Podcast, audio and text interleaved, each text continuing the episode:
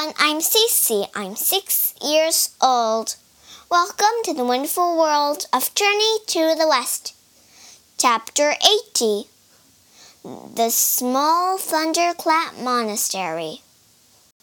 One afternoon, Wukong and his companions were resting by a stream. They were eating peaches and berries. We must be getting close to the Western Paradise, said the giant monk. We've been traveling for years. I feel like we have been traveling for thousands of years, said Bajie. We still have a long way to go, said Wukong. But don't worry. Eventually, we'll arrive at the Western Paradise and climb up the Spirit Mountain. Buddha's home, the Thunderclap Monastery, sits halfway up the mountain.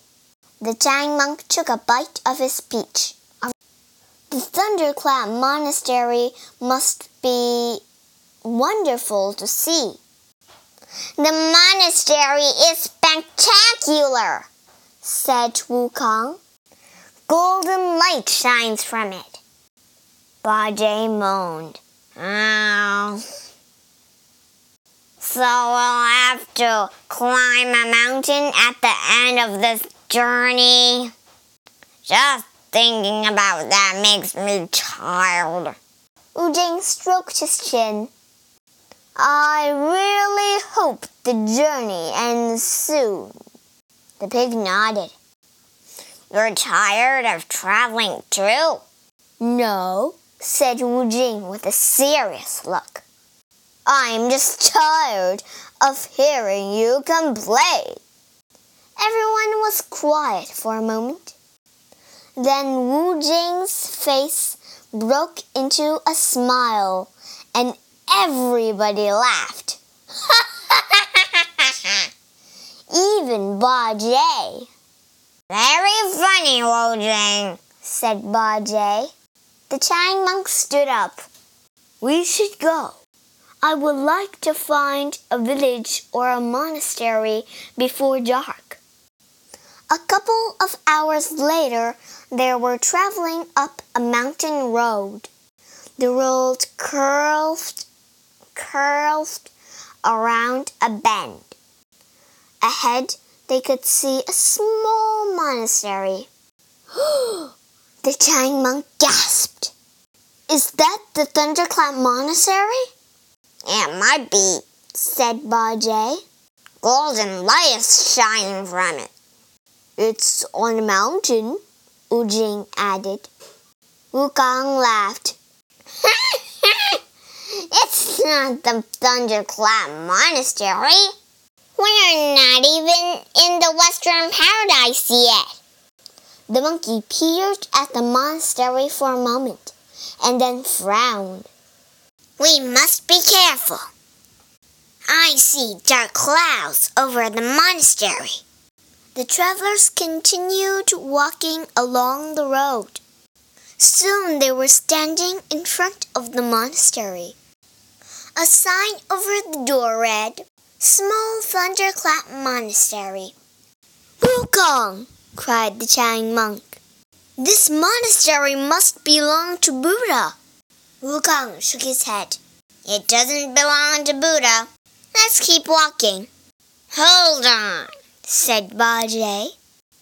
Golden light is shining from this monastery.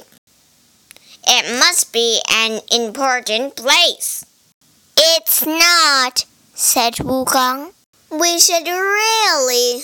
We're going in, the Chang monk said. This is a Buddhist monastery. We should visit. The monk opened the monastery's door and entered. Bajie and Wu Jing followed. Wu Wukong sighed and went in after them. This place was definitely not what it seemed. The monkey pulled out his iron bar. The group entered the building's main hall.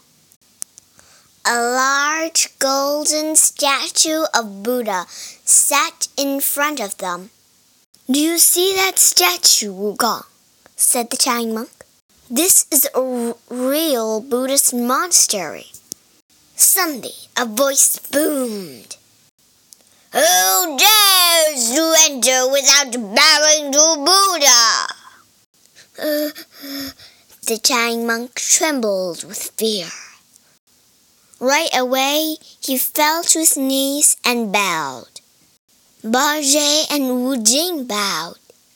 Wukong continued to stand, peering at the statue. It looked very suspicious. Why don't you bow? the voice asked. Wukong, whispered the Chang monk. Show some respect. I won't bow to you, shouted Wukong. I can see you're really a. Clang! Before the monkey could finish yelling, a large pair of cymbals fell from above. They slammed together, sealing Wukong inside. Wukong! cried the Chang monk. Light flashed, and the statue turned into a demon with yellow eyebrows. The demon stood up and smiled. The Chang monk!